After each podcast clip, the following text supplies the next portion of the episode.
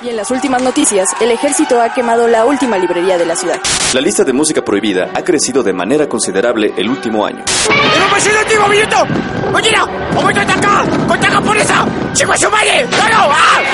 ¡Seguimos informando para Freak News! Transmitiendo desde la capital del imperio, Freak Noob News, lo último que queda.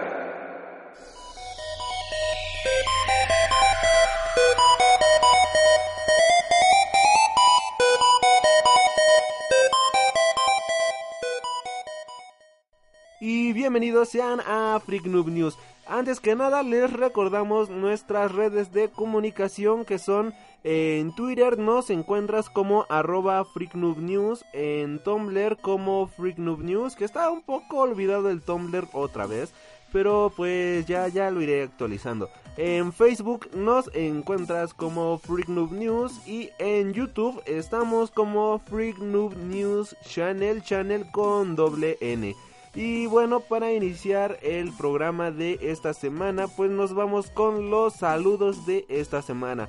Primero queremos mandar saludos a la gente de Twitter que es a Little Beard, Mad Manga, Dragon Fruit, este, Nail Spring, a Sebastian Decline, no sé quién sea, y Ricardo Cachua. Ah, mira, Ricardo Cachua es traductor profesional con 20 años de experiencia, trabajo en, bueno, trabaja en Panini México como traductor y asesor editorial, Star Wars, Darth Vader y lo que se acumule. Wow, muchas gracias por seguir aquí este humilde podcast. Este, seguimos con los saludos a Comic Corp, a Cthulhu, a este Roberto Martínez Guzmán, mandamos también saludos a Salamander y por último a José Esquivel y ya también a Ginger Cat Games antes que se me vaya. Y a la gente de Twitter esta semana, digo a la gente de Facebook, porque bueno, acabo de mencionar a los de Twitter, mandamos saludos a Gomu Gomu, que es nuestro más nuevo seguidor a Julio César Rojo Mendoza, a mi madre, a Miguel México, a Gilberto Gurriola, a este a quien más, a Isra Morna, a mi padre, a Andrés Cruz, a Ana Montes, a Jesús Alejandro Silva Galegos, a Edsu Nava García Saúl Nava García. Ah, este, bueno, Julio César Rojo Mendoza, pues estuvo comandando aquí mucha actividad, de verdad, muchas gracias. Ah, también mandamos saludos a Eduardo Saure Page, a Matt Manga, y bueno, Matt Manga es la página del buen Blue Cat, un buen amigo que tuve el honor de conocer aquí en la Mole Comic Con eh, hace como un par de meses. Eh, tiene un canal muy padre, habla de mucho manga, como se darán cuenta por su nombre de Mad Manga, así que si le quieren echar un ojo, pues eh, véanlo, no se van a arrepentir. Bueno, también mandamos saludos a Paulina Mirestia, a Guadalupe Jiménez, a José Antonio Vázquez. Y son los saludos por ahora. Ah, claro, Melissa Seymour y Miguel de Cordier. Y bueno, estos han sido los saludos de esta semana. Y sin más, nos vamos con las noticias de esta semana. Wow, fueron muy rápidos los saludos esta ocasión. Así que, bueno, este, ya saben, igual déjenos sus comentarios en Twitter, en Facebook, eh, aquí en YouTube, en iTunes sus manitas arriba si les gusta el programa, sus estrellitas, todo este tipo de cosas para saber si lo estamos haciendo bien, para saber si lo estamos haciendo mal. Así que de verdad déjenos sus comentarios, qué les pareció el programa, si quieren que discutamos aquí algún tema o algo por el estilo, pues nunca está de más. Y bueno, ahora sí nos vamos con las noticias de esta semana. Y resulta que Nicole Kidman está en pláticas para sumarse a la película de Wonder Woman. Ella, bueno, muchos rumores están asegurando que podría estar este, en negociaciones para estar este, representando a Hipólita, la madre de la Mujer Maravilla, y bueno, aunque todavía esto no se ha hecho oficial ni se ha aclarado en absolutamente nada, la verdad es que estaría completamente increíble ver a Nicole Kidman en un papel aquí en el universo de DC Comics.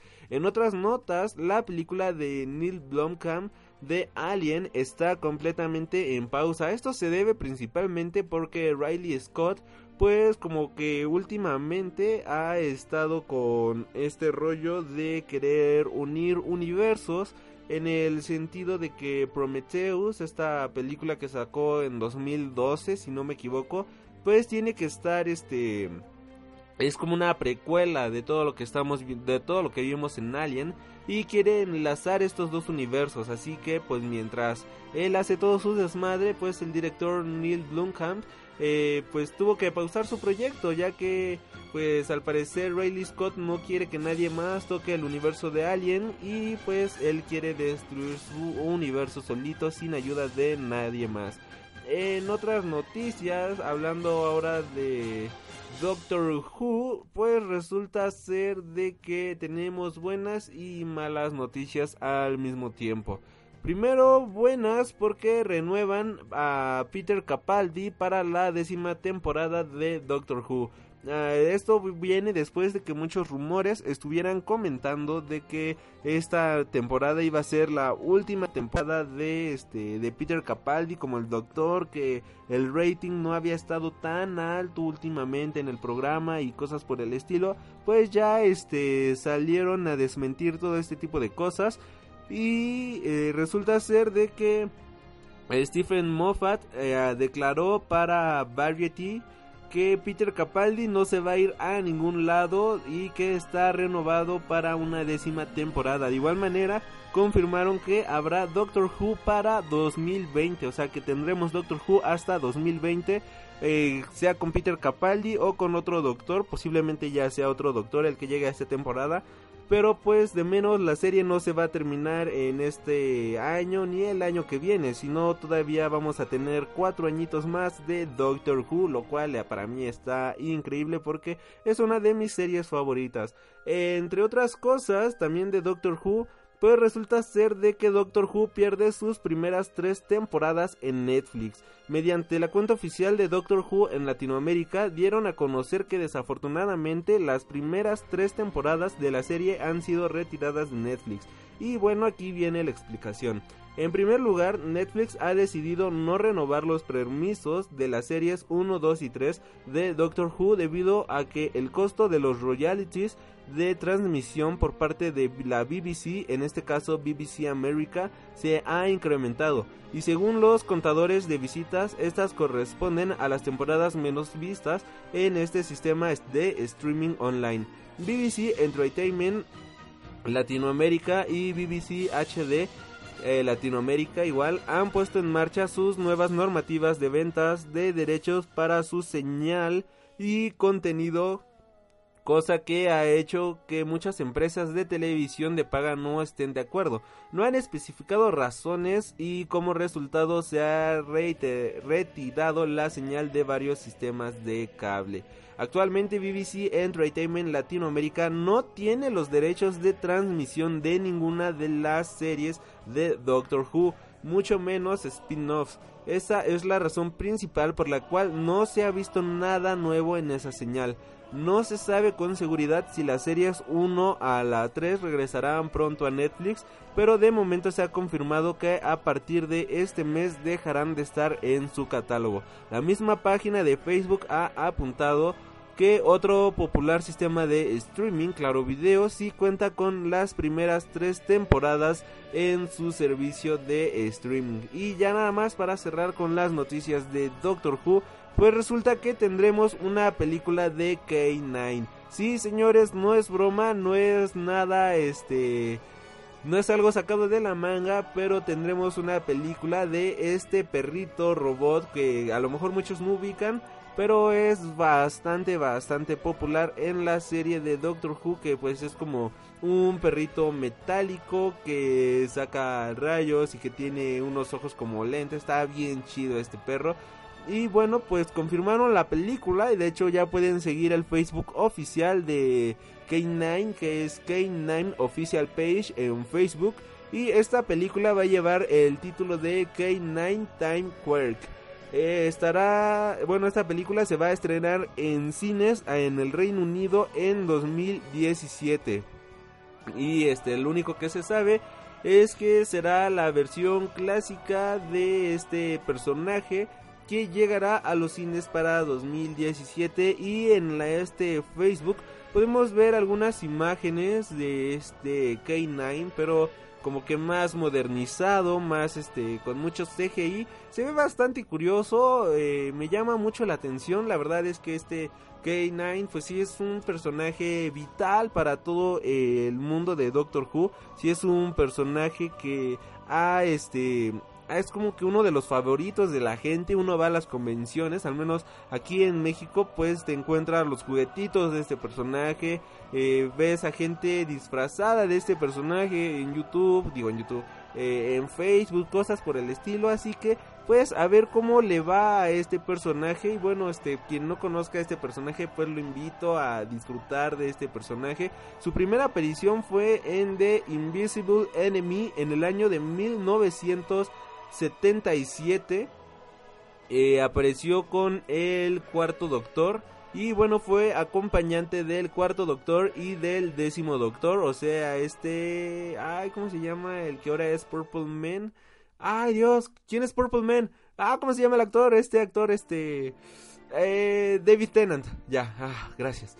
Eh, David Tennant pues es este y el cuarto doctor que fue este Tom Baker pues fueron los acompañantes de eh, K9. También de K9 ya iba a tener una serie de televisión por ahí de los años 80 que se llamaba K9 and Company, pero pues este como que no no resultó muy bien esta serie, pero también regresó para la serie de Sarah Jane Adventures del año 2007 al año 2011 y para Kate 9 del año 2009 al año 2010. Es un personaje regular en la serie de Doctor Who y de verdad a mí me emociona bastante el hecho de ver una película de este personaje porque es algo inesperado, no es algo que uno se imaginaría ver, pero pues qué bueno que está ocurriendo, qué bueno que va a suceder y me alegra bastante, bastante que den este tipo de, de notas eh, y bueno pues ojalá, no creo que la película llegue a México, eh, a menos que llegue, no sé, en algún festival o algo por el estilo. Pero pues muero, ya muero de ganas de ver esta película, que posiblemente sea un churro, lo más seguro es que sí, pero pues promete, promete bastante, al menos este será un churro muy divertido. Y ya nada más para ir cerrando con las noticias de esta semana, resulta ser que AMC renueva a The Walking Dead para una séptima temporada. Bueno, esto ya todo el mundo lo veíamos venir, es una de las series más exitosas actualmente, así que pues no no tiene este ninguna novedad esta nota. Y bueno, entre otras noticias, y ahora sí para cerrar con la sección de noticias de esta semana, eh, resulta ser de que Guillermo del Toro ya entregó el guion terminado y el presupuesto para la película de Titanes del Pacífico 2 o Pacific Rim 2. Y bueno, esta película ha venido con mucha controversia porque pues eh, los ejecutivos eh, Universal pues ya habían como que cancelado o quitado del calendario definitivamente a esta película por tiempo indefinido. Y pues Guillermo del Toro sigue entusiasmado en crear esta película, la verdad es que todos nosotros también. Y bueno, Guillermo del Toro el 29 de octubre comentó que este ya había entregado el presupuesto y el guion. Todavía no hay respuesta. Si algo sucede, lo estará publicando. Si no pasa nada, se limitará a seguir divagando. Esto lo escribió en su cuenta de Twitter, que es arroba, arroba realgdt, o sea, GDT de Guillermo del, todo, del Toro. El mes pasado Universal anunció que había eliminado Pacific Rim 2 de su calendario, lo que generó temor entre los fans. El comunicado citó los esfuerzos para superar la sorprendente experiencia de la primera película del equipo creativo como una reacción, razón para la demora. Ahora parece que ha habido algún movimiento por parte del equipo creativo para llevar a cabo la secuela. Esta película, la primera película de Pacific Rim se estrenó en 2013 y tuvo una recaudación a nivel mundial de 411 millones de dólares.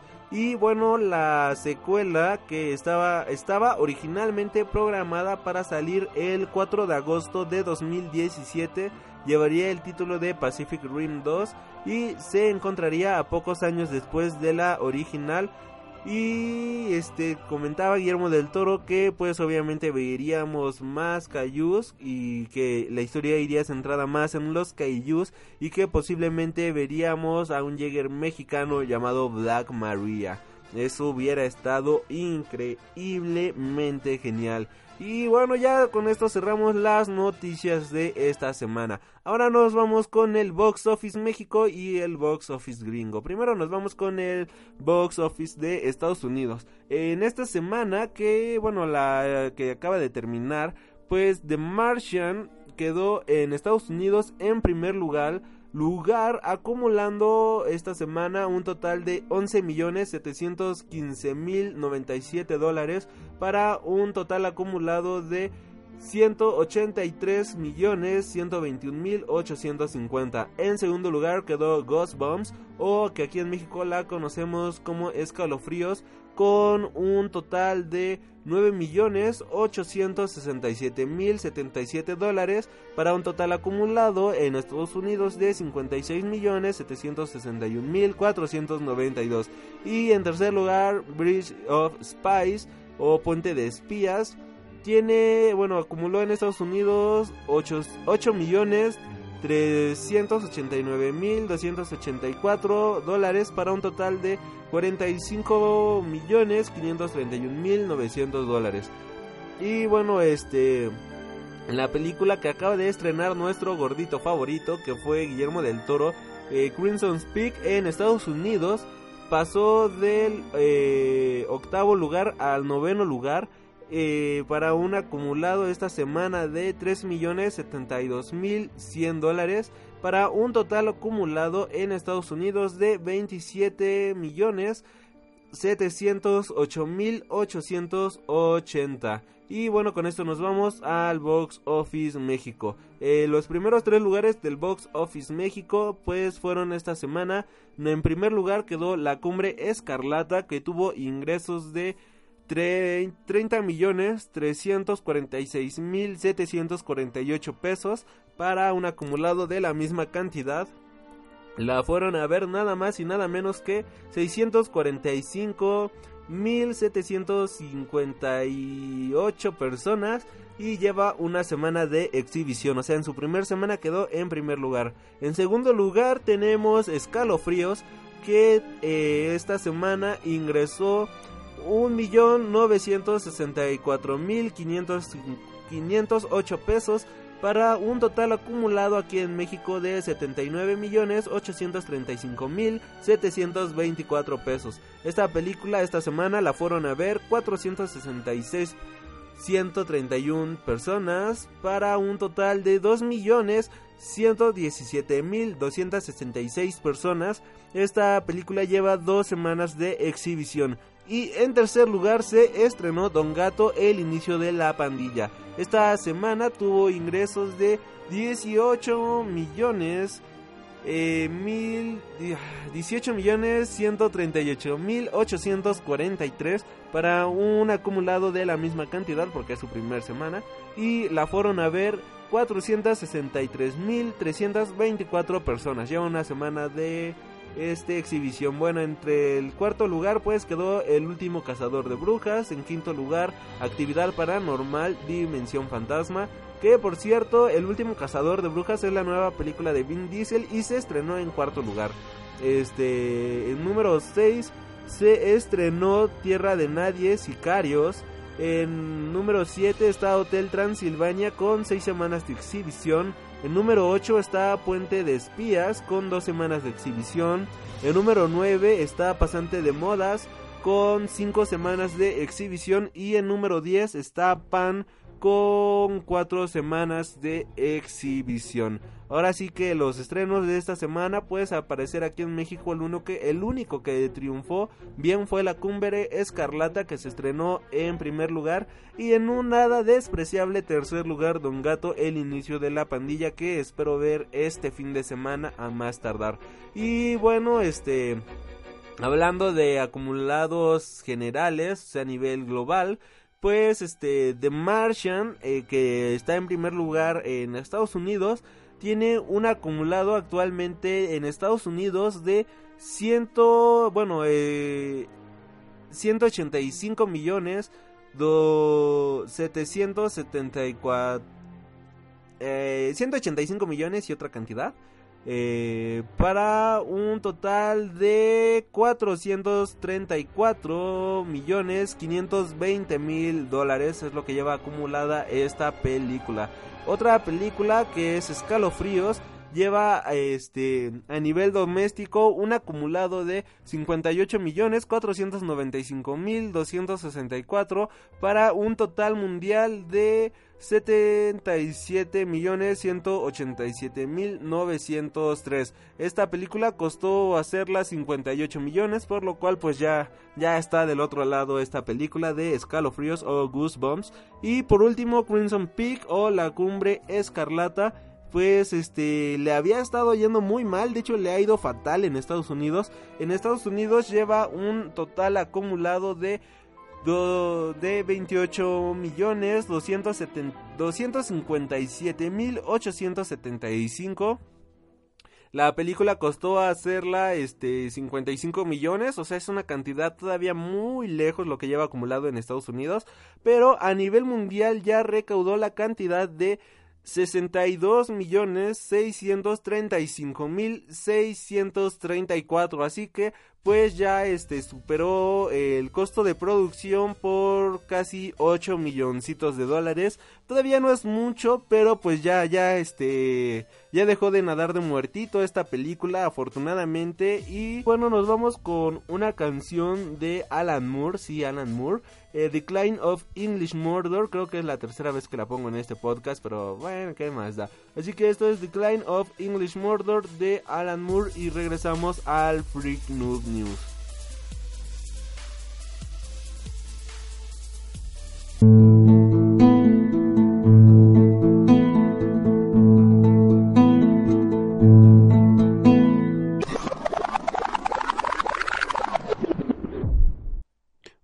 Tomando en cuenta de que ahorita vamos a estar hablando de este género literario que es muy característico del Reino Unido y tomando en cuenta también de que esta canción de Alan Moore quizás es un poquito aburrida y yo ya la he puesto muchas veces, nos vamos a ir con Anarchy in the UK de los Sex Pistols y regresamos ahora sí aquí a Freak Noob News.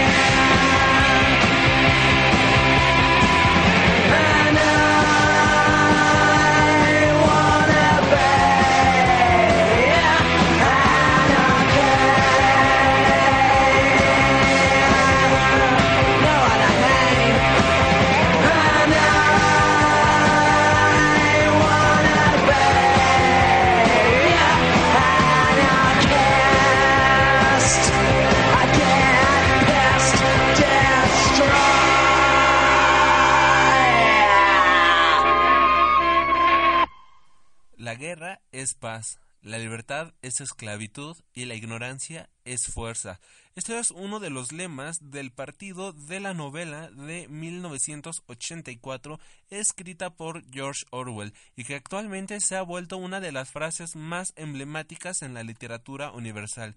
En la novela, un miembro del partido interior, O'Brien, explica su significado invirtiéndolos. De esta manera queda lo siguiente, la guerra es paz, ya que la guerra provoca que los ciudadanos no se levanten contra el Estado ante el temor al enemigo. De esta manera se mantiene la paz. Por eso O'Brien dice que su verdadero sentido sería paz es igual a guerra. La libertad es esclavitud, pues el esclavo se siente libre al no conocer otra cosa. De este modo, esclavitud es igual a libertad. Y por último, la ignorancia es fuerza, debido a que la ignorancia evita cualquier rebelión contra el partido, por lo cual concluimos que la fuerza es igual a ignorancia. Con esto concluye O'Brien. George Orwell, mejor conocido por su novela de 1984, bueno, o sea, el título es 1984, no por la novela que escribiera en 1984, porque para 1984 ya estaba muerto. Regresemos al punto. George Orwell nació el 25 de junio de 1903 en Motihari, Rack británico, y falleció el 21 de enero de 1950 en Londres, Reino Unido. Es más conocido por su seudónimo de George Orwell, ya que su nombre real era Eric Arthur Blay. Él falleció debido a la tuberculosis a la edad de 46 años. Es actualmente considerado uno de los mejores escritores en, a nivel mundial. Y bueno, este, entre sus influencias literarias se aproximaba bastante al estilo de Somser Maug. En sus ensayos literarios también alababa encarecidamente los trabajos de Jack London, especialmente su libro La carretera, que en inglés lleva el título de The Road.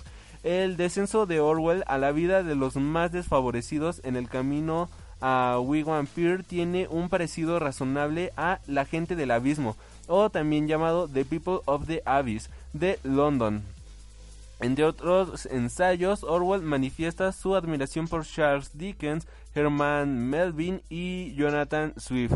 Eh, bueno, obviamente entre la obra más famosa y popular de George Orwell se encuentran éxitos como Rebelión en la Granja y 1984, pero cabe destacar pues, que obviamente estos no fueron los únicos libros que este personaje publicó. De hecho, 1984 fue el último libro que publicó en el año de 1949.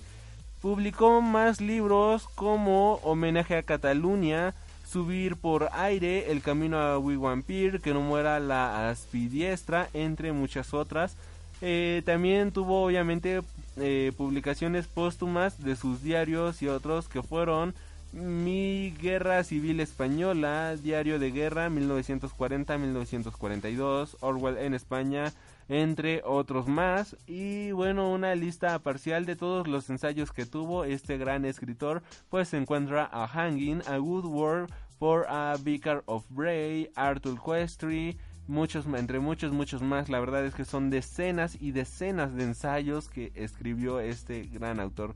Pero ahorita nos vamos a centrar un poco más en 1984. 1984 viene siendo una novela de un tono distópico. Para la gente que no sepa bien qué es una ficción distópica, pues viene siendo este eh, esta, este tipo de literatura se refiere a una sociedad que pretende pretendiendo felicidad hace sufrir sistemáticamente a sus ciudadanos o degradándolos a un olvido irreversible. Muchas novelas combinan a ambas, a menudo a modo de metáfora de las opciones que puede tener la humanidad para terminar con uno de los dos futuros posibles ya sea una utopía o una distopía. La utopía es un mundo feliz, un mundo lleno de felicidad donde todo termina de una manera muy bien, muy favorable. De hecho, la palabra utopía se utilizó por primera vez en el contexto directo de Sir Thomas More en, su trabajo de 1516 titulado Utopía. En su libro que fue escrito en latín, Moore, establece una visión de una sociedad ideal, Como sugiere el título, la obra presenta una proyección ambigua e irónica del estado ideal. La naturaleza caprichosa del estado puede ser confirmado por el narrador del segundo libro de Utopía, Rafael Hiltalodai, un rollo. La raíz griega de Hitaloidai sugiere un experto en tonterías. Un ejemplo anterior es una obra utópica de la antigüedad clásica que viene siendo La República de Platón, en la que destaca que él ve como la sociedad ideal, de mejor dicho, de él cómo ve la sociedad ideal y su sistema político. Ejemplos posteriores se pueden ver en Samuel Johnson de The History of Rasselas, Prince of Abyssinia y Erewhon de Samuel Butler. Esta es, este, al igual que gran parte de la literatura utópica, puede ser visto como una sátira utópica que es más notable en la enfermedad y el crimen que retrataba Butler, con el castigo para el primero y el tratamiento para el segundo. Y la ficción distópica se define como una sociedad caracterizada por un enfoque en las sociedades negativo tal como la, tal como la pobreza masiva, la desconfianza pública, el estado policial, la miseria, el sufrimiento, la opresión.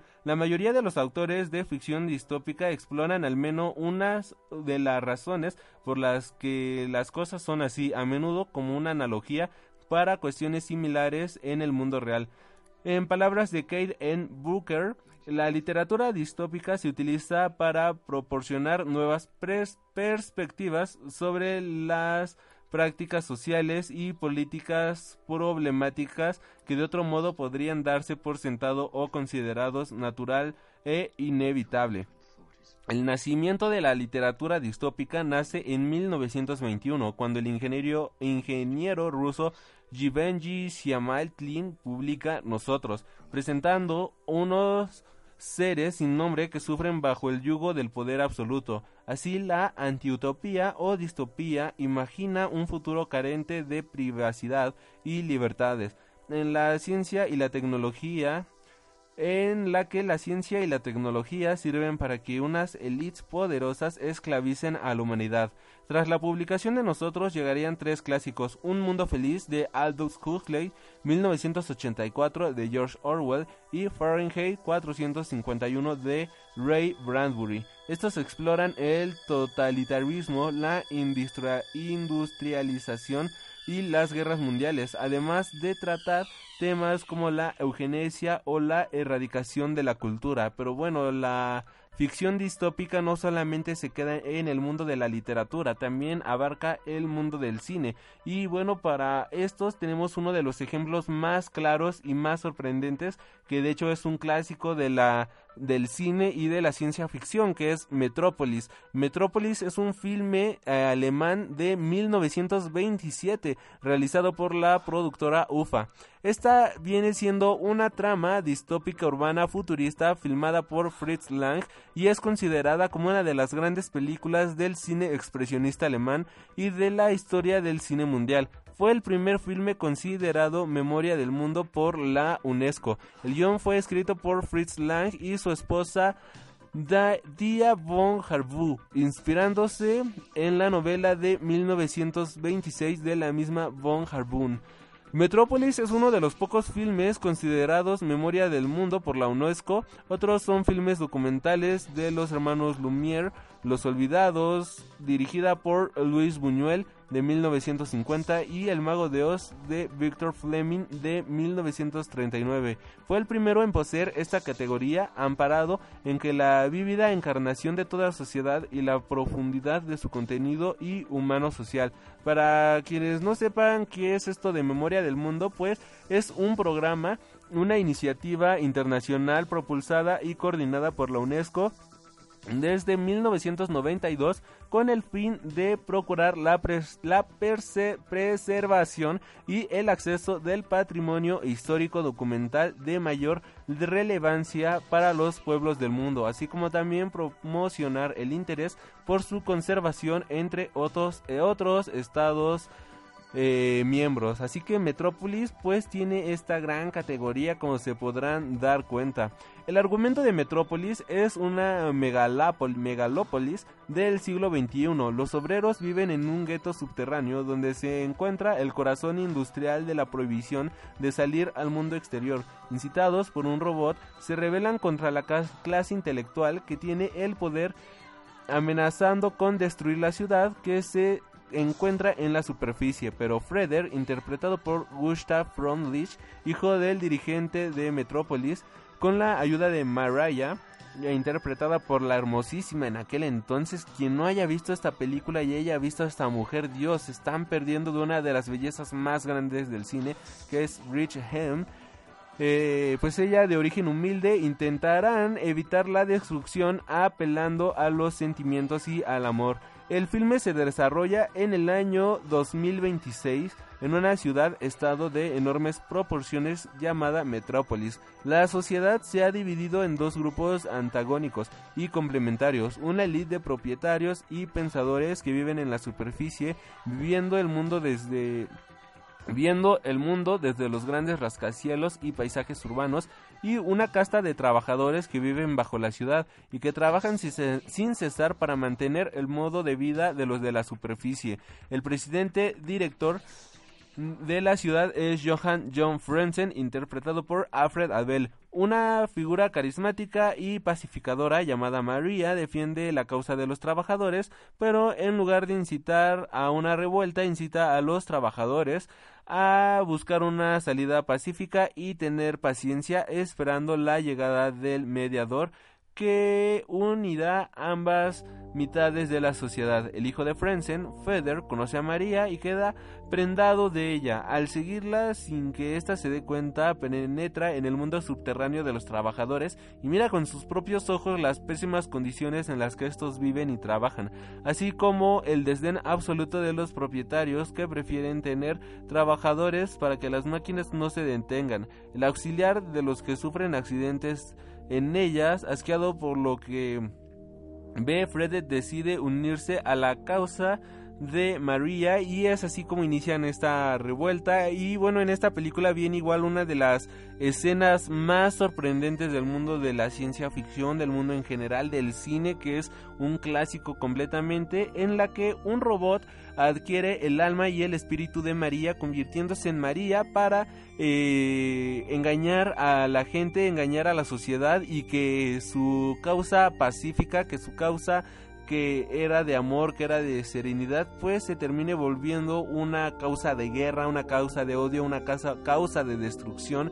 Y esto es algo completamente trascendente en la historia del cine mundial puesto que esta escena pues ya ha dado la vuelta a todo el mundo y bueno de esta manera podemos ver como desde aquel entonces ya se tenía el ejemplo de una distopía, estas, estas sociedades ficticias indeseables en sí mismas, estas sociedades distópicas, donde pues en este entonces en Metrópolis eran gobernados por un por este gobernador que era un hijo de la gran chingada, el muy cabrón, porque pues mientras él vivía bien cómodo entre su gente, entre los de arriba, entre los del rascacielo hasta abajo, bajo tierra, pues estaban los obreros, estaban los trabajadores, estaban los que mantenían toda la las casas, toda la ciudad eh, la mantenían en orden, todo lo mantenían a flote y bueno, ellos eran escoria para la sociedad, o sea, los trataban como basura literalmente, lo cual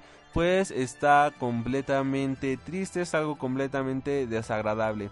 Continuando con el tema de las distopías, regresando a, a la cultura general, eh, para retratar los males de una sociedad ficticia, las distopías se caracterizan por poseer una naturaleza real, ya que tienen un fundamento real para reflejar su trama, y poseer una naturaleza irreal, utópica para describir estados sociales y o políticos ilusorios e imaginados. En palabras de Alan Moore, escritor de una de las historias eh, distópicas más conocidas a nivel mundial actualmente, que es Before Vendetta, él menciona que eh, para narrar una sociedad distópica esto es un reflejo del presente y el futuro nada más se ocupa para eh, como pretexto para crear una ficción al respecto de lo que se vive actualmente en esa sociedad.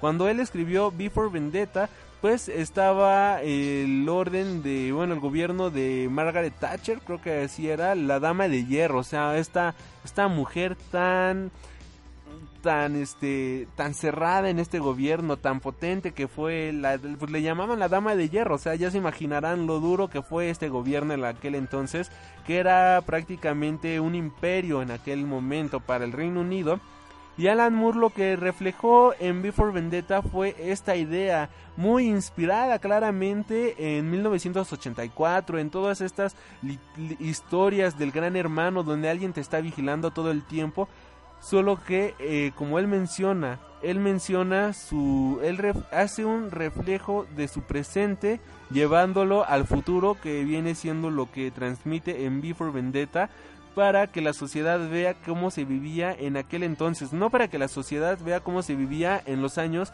que se llevó a cabo Before Vendetta o que en los años en los que transcurre la ficción de Before Vendetta, sino para reflejar la sociedad londinense, la sociedad inglesa en el año de, de los 1980, que es donde fue escrita esta literatura. Before Vendetta es una serie de 10 cómics escritas por Alan Moore e ilustradas por David Lloyd que paréntesis aquí, pues yo tuve el honor de conocer a David Lloyd hace unos tres años y este año que acaba de pasar, bueno, este año, de hecho 2015, tuve el honor de volverlo a saludar.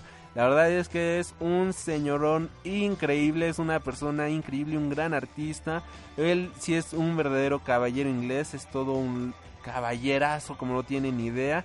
Y si tienen la oportunidad de conocerlo o algo por el estilo, la verdad es que van a conocer a una gran persona, van a conocer a un gran, gran hombre del Reino Unido, de la humanidad en general. Y bueno, este, siguiendo, eh, cerrando paréntesis, este, esta historia que llevaría a cabo las labores de apoyo en el concepto y en el guion de la película basada en esta novela. Bueno, es que también hay una, una película basada en Before Vendetta, pero ahorita nos vamos a enfocar un poquito más en el cómic. Este cómic se publicó de 1982 a 1988 en una revista de ciencia ficción allá del Reino Unido. Fueron 10 números y después esto fue comprado por DC Comics y también con esto empezaron a abrir su línea Vertigo DC Comics para cómics más maduros, cómics este no para todas las edades, cómics no de superhéroes y esto este tipo de cómics pues ya este se pueden encontrar títulos como Swamp Thing, igual de de este Alan Moore o Before Vendetta, que pues Before Vendetta es 100% recomendado. Eh, continuando, la historia está ambientada en Gran Bretaña durante un futuro cercano y tras una guerra nuclear parcial, con parte del mundo destruido. En este futuro, un partido fascista ostenta el poder en el Reino Unido. Un misterioso revolucionario apodado V, oculto tras una máscara de Guy Fawkes, empieza una elaborada y violenta campaña con el fin de derrocar el gobierno e incitar a la población a adoptar un modelo político-social diferente. El tema central de la historia es la batalla convulsiva entre la anarquía y el fascismo, además de una crítica total a la sociedad de control y al totalitarismo. Esta historia se divide en 10 cómics y bueno, también ya está recopilada en un TP, o sea, en un libro completo, por decirlo de alguna manera, que está dividida en tres partes. Eh, la primera parte o libro 1 se llama Europe After the Reign o Europa tras el reinado o el régimen. El libro 2 se llama The Victor Vicious Cabaret o El Cabaret del Vicio. Y el libro número 3 lleva por título The Land of Those As You Please o La Tierra de Hacer lo que te plazca o lo que se te dé la gana, como diríamos aquí en México. Y es aquí donde podemos notar algunas de las similitudes con 1984 eh, y que bueno, al final de cuentas, aunque son dos obras escritas con muchos, pero muchos años de diferencia, décadas de diferencia, pareciera que fueron separadas al nacer, puesto que estos dos escritores, estas dos historias están muy relacionadas en exactamente lo mismo. Ambas reflejan el totalitarismo de un gobierno que bien o mal pues aún se sigue viviendo hasta nuestros propios días. No es por nada, no es día gratis que escritores como Susan Holdings eh, hayan renovado esta nueva ola de ciencia ficción distópica donde los gobiernos son completamente represores, donde tenemos libros como los Juegos del Hambre, donde tenemos este tipo de cuestiones como The Giver de Lois Carroll, si no me equivoco, que no, no, a ver, The Giver, ¿quién, quién escribió The Giver? A ver, a ver, a ver, The Giver bueno, estas historias este distópicas juveniles que pues aunque muchos se quejan, pues a final de cuentas siguen siendo un reflejo de nuestra sociedad. Ah, y bueno, The Giver la escribió Lois Lowry. Eh, creo que lo dije bien, si no pues fue ella. Este, estas historias donde eh, estamos gobernados bajo un sistema totalitario, donde estamos dominados por un gobierno pues eh, como estamos muy acostumbrados a vivir en este tipo de gobiernos, al menos aquí en México, o pues en otras partes del mundo, pues me imagino que igual es similar. Por ejemplo, tenemos en 1984 que la, el gobierno se divide en ministerios. Encontramos el Ministerio del Amor, que en neolengua, que en neolengua, por cierto, la neolengua es algo muy interesante que sale de esta historia de 1984. La verdad es que eh, ahora sí George Orwell pues se voló la barda al inventar todo este tipo de cuestiones. La neolengua o nueva habla, Newspeak en inglés, es una lengua artística que aparece en la novela de 1984 de George Orwell. A fin, al final de esta novela aparece un apéndice titulado Los principios de la no lengua, que es bastante cierto, ahí tengo el libro, donde se explican los principios básicos de la misma. La neolengua no es más que una versión extremadamente simplificada del inglés, aunque en las traducciones de la obra se le suele simplificar el idioma al que se le traduce para evitar fusión, y es uno de los pilares básicos del régimen totalitario del partido. El objetivo de crear tal lengua pues viene siendo eliminar cualquier otro tipo de de pensamientos, o sea, era sustituir la vieja lengua o old speak, es decir, el que para el lector sería el inglés actual o el español actual, dependiendo del idioma en el que estés leyendo el libro, para así dominar el pensamiento de los miembros del partido y hacer inviables otras formas de pensamiento, controlarlas a los principios del INSOC, lo que en el libro se conoce como el crimen del pensamiento crimental o el ideadelito o ideacrimen, dependiendo del traductor del libro. Yo lo leí con crimental o sí, crimental o, sea, el crimen mental. Por ejemplo, para evitar que la población desee o piense en la libertad, se eliminan los significados no deseados de la palabra. De esta forma, que el propio concepto de la libertad política o intelectual deje de existir en la mente de los habitantes. Esto es algo bastante creepy, es algo bastante intenso y bueno, continuando, el vocabulario se reduce al mínimo, hasta tal punto que las palabras como malo se convierten en no bueno. En el original, eh, bueno, del inglés original, god o sea, no bueno. Eh, y terrible se convierte en doble más no bueno doble plus un god en el idioma original. Wow. Double plus un god. Wow, wow, wow. De hecho, un buen hablante de neolengua es aquel que necesita menos variedad de palabras para expresar una idea. El vocabulario se divide en tres partes. Vocabulario A. Palabras de uso común. Comer, beber, árbol. En casi todos los casos, las palabras de este grupo coinciden con la vieja lengua. Con estas palabras podrían expresar todos los pensamientos sencillos que no tuvieran contenido filosófico ni político. Eh, también nos encontramos con el vocabulario B, palabras construidas con fines políticos con el objetivo de dirigir y controlar el pensamiento del hablante. Como ejemplos tenemos buen sexo, good sex, que significa castidad o bien pensado bien pensadamente, good thing wise, que significa de manera ortodoxa, ¿Qué significa de manera ortodoxa. Otras palabras son más difíciles de traducir al lenguaje común, como por ejemplo doble pensar, que bueno, este doble pensar es algo así como doble sentido, o sea, el doble pensar. A ver, vemos que era el doble pensar porque ahorita no me acuerdo muy bien, que de hecho ya leí el libro hace un par de años y estos esto es mucho, este... a ver, aquí está. Doble pensar o double think, habilidad de mantener en la cabeza dos pensamientos contradictorios, uno realista y opuesto a la doctrina del pensamiento y otro moldeado y de acuerdo con este, de manera que la forma de actuar, el comportamiento y el propio pensamiento sea congruente con lo, lo que dictamina el partido independientemente de las demás ideas que haya en la mente. Tenemos negro blanco, black white, tenemos este para crimen o crime stop, que es la facultad de interrumpir casi instintivamente todo pensamiento peligroso que pueda surgir en la mente. Tenemos vida propia o own life, que es el individualismo y excentricidad. Tenemos patolengua o patofobia o dog speak. En el apéndice a 1984, Orwell explica, a final de cuentas se esperaba que todos emitieran palabras desde la, la laringe sin que participaran en lo absoluto en los los centros del cerebro. Este propósito se admitía con toda fuerza en la palabra patolengua de la neolengua, lo cual significa gaznar como un pato. Igual que otras palabras del vocabulario B, patolengua tenía un significado ambivalente, siempre y cuando las opiniones se patolenguaran fueran leales.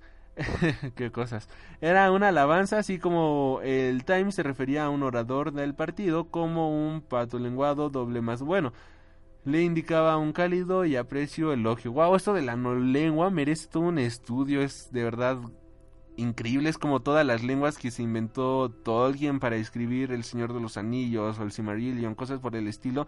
Pues aquí tenemos en George Orwell que eh, tenemos la neolengua. Pero bueno, regresando, el gobierno se divide en cuatro ministerios.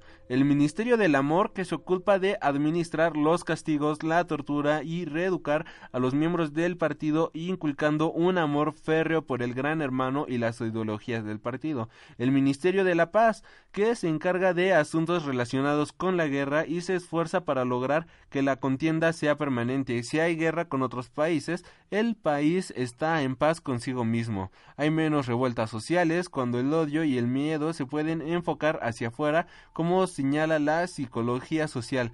El Ministerio de la Abundancia o Minidancia. Por cierto, este, el Ministerio del Amor también se le conoce como Minimor, el Ministerio de la Paz se le conoce como Minipax y el Ministerio de la Abundancia es Minidancia. Este ministerio es el encargado de los asuntos relacionados con la economía y de conseguir que la gente viva siempre al borde de la subsistencia mediante un duro racionamiento. De hecho, en el libro hay una escena bastante, bastante interesante en el que eh, dividen el chocolate y por ejemplo, si esta semana te tocan, eh, tú recibes dos barras de chocolate, la siguiente semana el gobierno anuncia que van a em, aumentar las barras de chocolate a una barra y todo el mundo se pone feliz. Y es, eso es completamente interesante porque una semana anterior tú recibiste dos barras de chocolate pero el gobierno te está diciendo que esta semana vas a recibir una barra de chocolate y la gente te pone feliz porque está diciendo que va a recibir más que la semana anterior lo cual habla de cómo el gobierno cómo el gran hermano, cómo este gobierno se ha impuesto en la mente de todas estas personas y aunque saben que eh, están recibiendo menos, ellos eh, pues caen en esta falacia de que están recibiendo mucho más que la semana anterior y viven felices ante todo esto. Por último tenemos el Ministerio de la Verdad o Miniver y este, este ministerio se dedica a manipular o destruir los documentos históricos de todo tipo, incluyendo fotografías, libros y periódicos, para conseguir que las evidencias del pasado coincidan con la versión oficial de la historia mantenida por el Estado, lo cual pues es bastante, otra vez bastante, bastante creepy. El Ministerio de la Verdad pues es una institución que afortunadamente es ficticia, eh, eso creo, esperemos que sea ficticia, donde pues nuestro protagonista en busca de la verdad incluso, él este, ya no sabe ni siquiera qué creer porque los periódicos se renuevan todos los días, todos los días, se reescriben las historias, se cambian los datos y ya al final del día esto ya se volvió un cochinero tan grande que pues no se sabe qué fue la verdad principal, no se sabe qué ocurrió primero y no se sabe qué ocurrió después, o sea, eso pues sí está bastante, bastante triste. El mundo, según la novela de 1984, está dividido en tres superpotencias. Primero tenemos Oceanía, donde impera el INSOC, acrónimo del inglés para socialismo inglés. Oceanía comprende el Reino Unido, Irlanda, toda América, Australia, Nueva Zelanda y el sur de África. Eurasia, donde impera el neobolchevismo, Eurasia comprende la Unión Soviética, incluida la parte asiática, e Europa, excepto Islandia, el Reino Unido e Irlanda. Y finalmente tenemos Asia Oriental o East Asia, donde impera la adoración de la muerte o desaparición del yo. Esta Asia comprende China, Japón y Corea. Además hay, además hay diversas zonas del mundo que están siendo disputadas entre las tres superpotencias. Estos territorios en disputa son los únicos territorios que pasan de unas manos a otras y el resto del mundo siempre pertenece a su correspondiente nación. O sea, el mundo se divide en tres meganaciones prácticamente.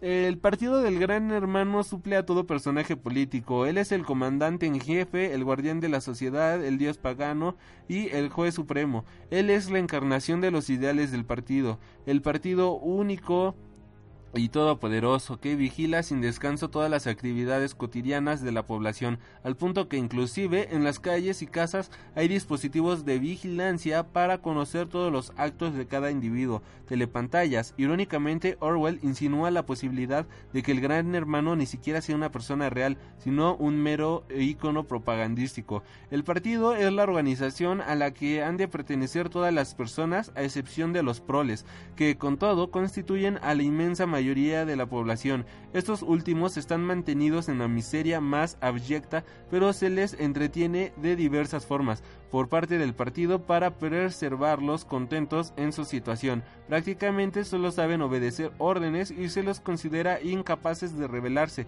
Se, no, se conceden los mismos derechos que a los animales y de hecho la policía del pensamiento apenas los vigila. A los pobres se les permite la libertad intelectual porque no tienen intelecto alguno. La familia es apenas tolerada por la ideología del partido. Es una práctica común la denuncia la traición al partido por parte de los hijos pequeños a sus padres. De hecho, esto es algo que igual se remarca mucho en el libro, que este los niños demandan a los propios padres. O sea, eso está bien creepy porque desaparece todo sentido de familia, todo sentido de unión. No hay unión, no hay humanidad en nada de este tipo de cuestiones.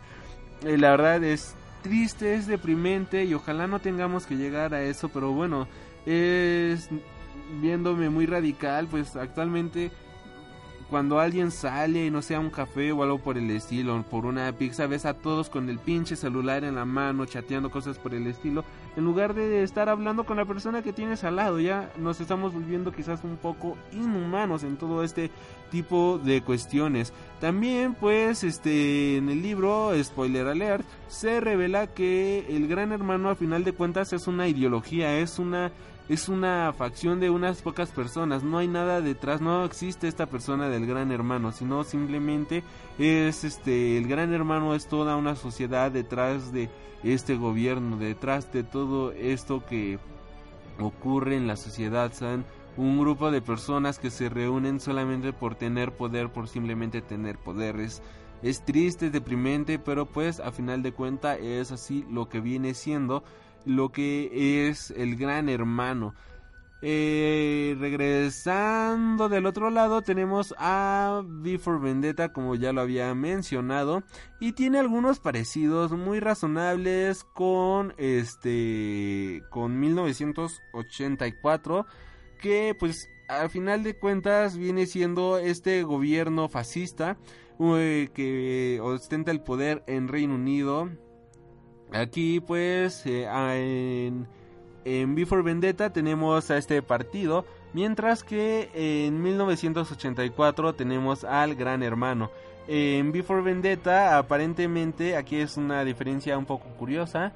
Tenemos a un enmascarado que es un revolucionario llamado B o apodado B o V, oculto tras una máscara de Guy Fawkes que eh, empieza una elaborada y violenta campaña con el fin de derrocar el gobierno e incitar a la población a adoptar un modelo político social diferente, tal como había mencionado hace un ratito. Y aquí en 1984 tenemos que aparentemente hay una rebelión, hay una hay un grupo de personas que se están rebelando, pero eh, la diferencia de estas dos es que en esta Vi pues sí era una persona eh, un revolucionario real, él sí existía, es una metáfora a final de cuentas de los pensamientos de la libertad de la gente, mientras que en 1984 simplemente la rebelión no es más que un acto del gobierno del gran hermano para que la gente creyera que hay una rebelión, los las personas impuras, por decirlo de alguna manera, que todavía creen en la libertad para estas personas que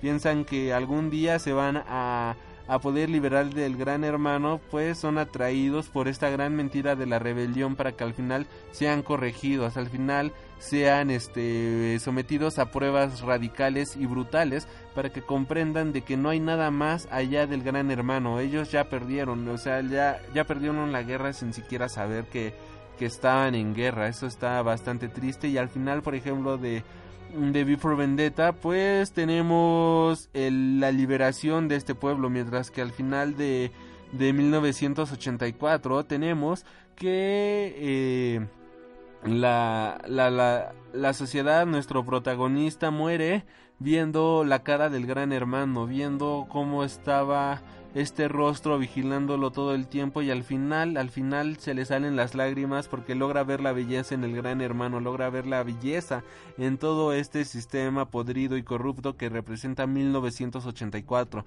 Y bueno, creo que con esto concluimos el podcast de esta semana. De verdad espero que no tengamos en algún futuro en ninguna parte del mundo, bueno, ahorita Corea del Norte creo que ya lo tiene, pero de verdad, de verdad no ojalá este tipo de futuros nunca sucedan y qué mejor fecha de hacer este tipo de podcast que el día de hoy que es 5 de noviembre que recuerda recuerda el 5 de noviembre sangre pólvora y traición Así que nos, yo soy Alri Freak. Les recuerdo nuestras redes de comunicación que son a través de Facebook, Tumblr y Twitter como Freak News, a través de iVoox y iTunes como Freak Noob News y a través de YouTube como Freak Noob News Channel.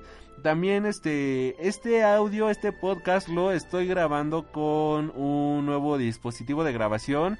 Eh, ya no estoy ahorita ocupando el micrófono que estaba ocupando antes porque metía demasiado, demasiado ruido, metía demasiado hiss. Este, y la verdad no estaba tan chido que pues tener ese tipo de sonidos. Así que voy a ver qué tal funciona este nuevo dispositivo, este este nuevo método de grabación. Igual si a ustedes les gustó, si no les gustó cómo se oyen, déjenlo en los comentarios cualquier queja de que se oye un hiss, que, que se oye mucho ruido, cualquier tipo de cuestiones, que no se entiende lo que digo, eh, pues háganoslo saber en los comentarios y bueno, nos estaremos reencontrando la siguiente semana. Ahora sí, ya nos vamos con Decline de English Murder de Alan Moore. Ya es un buen momento para irnos con esta cancioncita. Y yo soy Alri Freak y nos estaremos reencontrando la siguiente semana. Hasta la próxima.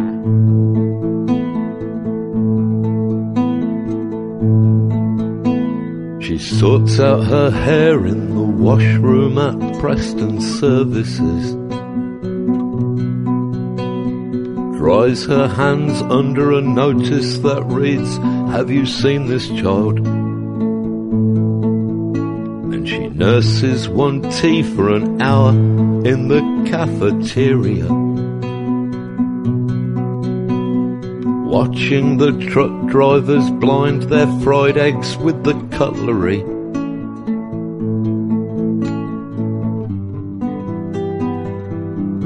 And English murder, it's all over her face. Just waiting until the right time, the wrong lay-by. There'll be a photograph with a bad 1970s fringe and a look of uncertainty. Years later you'll know the name, but not where you know it from.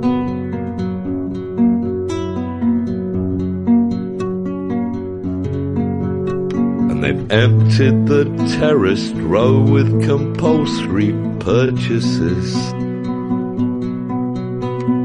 Reasoning that they'd make more from the ground with the people gone. So he shuffles the half a mile to the nearest post office. When lads push into the queue, he pretends he's not noticed them.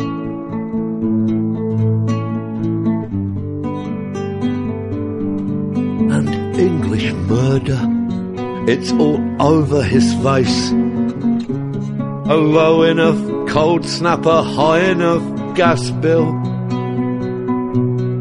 You'll skim the epitaph. and you'll possibly notice his name like somebody's you knew from school. There'll be an off the peg verse where sad has been rhymed with dad.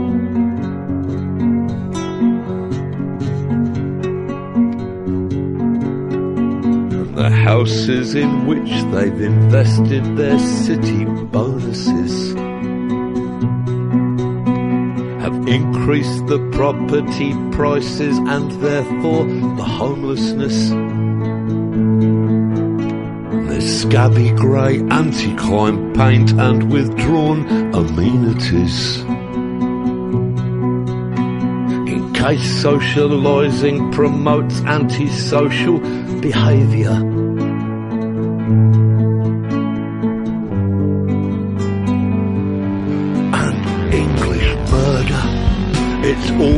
Over the place. The bunches of flowers in pedestrian precincts. Your average psychopath. At least kills with a hammer or brick, not with greed and incompetence. And after two or three years, may even express remorse.